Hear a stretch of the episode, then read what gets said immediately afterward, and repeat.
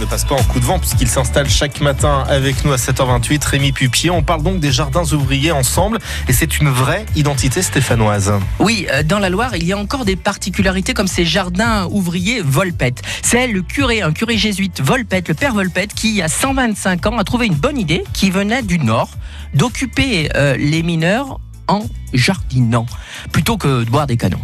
Et si, si, en gros, c'est ça l'histoire, la vraie. Aujourd'hui, les jardins ouvriers du Père Volpette, c'est 1400 parcelles et 45 sessions avec un chef, sorte de mini-maire, qui s'occupe d'animer chaque section, car c'est des vrais petits villages avec tout ce qui peut s'y passer. Aujourd'hui, cette tradition perdure. Il s'agit non seulement d'ouvriers, mais aussi de professeurs, de passionnés, de retraités ou tout simplement de parents et de familles nombreuses. Mais de préférence habitant dans des appartements. Et ce qui est bien, Rémi, c'est qu'il se passe toujours des choses sympathiques dans ces jardins. Ah, dans ces jardins, il se passe quelque chose de magique. Un melting pot de toutes les cultures, de tous les âges, de l'intergénérationnel, de la passion. Enfin, moi, je me rappelle déjà à l'époque, c'était des, des, bidonvilles aménagés. Il y en avait pour toutes les couleurs. Maintenant, tout est classé, rangé, trié. Et les aficionados du jardin s'éclatent en mélangeant des fleurs. D'ailleurs, ils font du miel de plus en plus.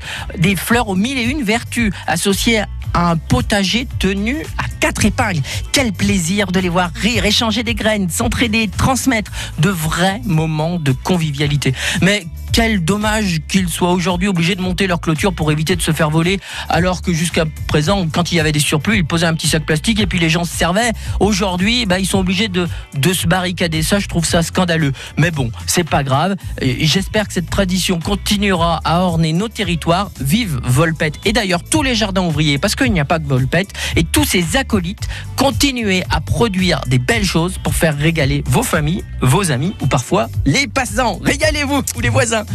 Merci beaucoup Rémi, tout le monde finalement. Hein. On a bien compris euh, le principe. Merci à vous.